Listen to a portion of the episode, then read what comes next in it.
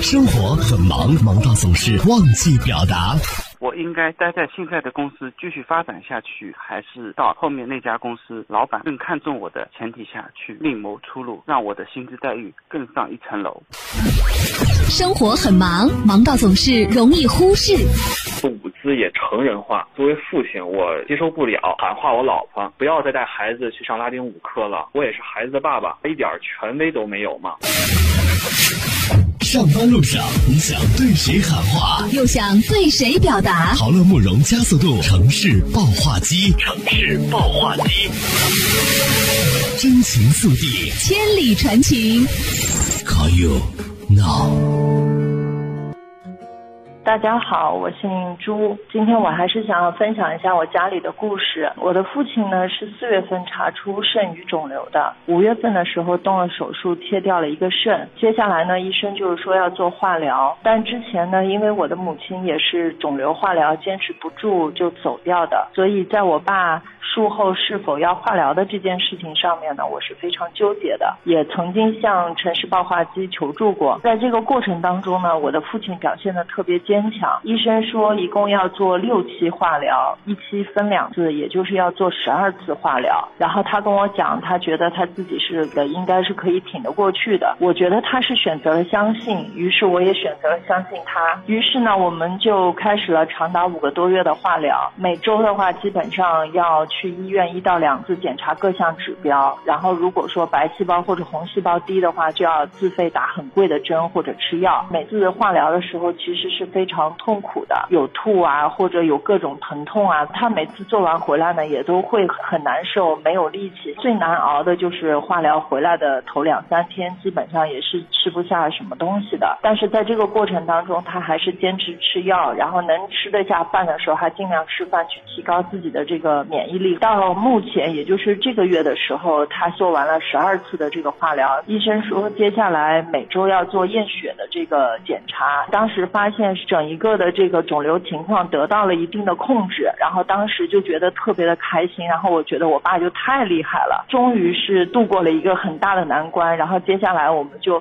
好好的让他保持住吧。我爸呢现在一直都是很积极乐观，然后最近呢因为不做化疗停了这么一两个礼拜，他的这个人的力气也慢慢的有所恢复了，每天早上呢还会坚持到户外去走走，并且开始了去买一些零星的小菜。然后偶尔也会做做饭。现在再来想想过去的这段时间，其实也蛮痛苦的，但是也是有甜蜜和希望的。痛苦的呢是这个病人和照顾病人的人都是会有情绪的，然后家庭的这个分工和这个做的事情都是有调整，然后每个人都要去重新的适应，不管是心理上还是生理上，其实都会有一些。但在这个过程当中，我们全家还是抱团取暖，一起挺过来了。所以这也是甜蜜的这一步部。分也特别感谢我老公为我爸忙前忙后的，因为每次化疗检查其实手续都是非常繁杂的，之后还要各种各样的照顾，我老公也付出了很多。在这个期间呢，我其实是一个连电饭煲都不会用的人，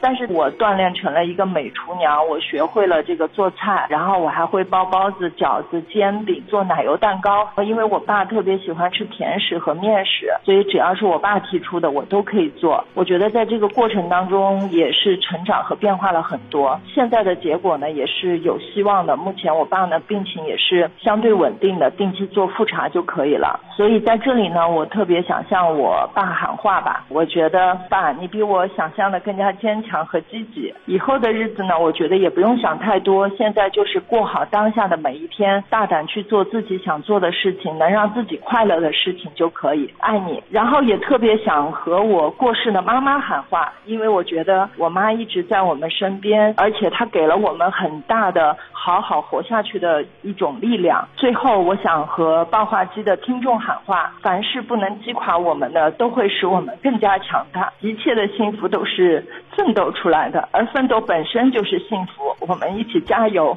一张褪色的照片，好像带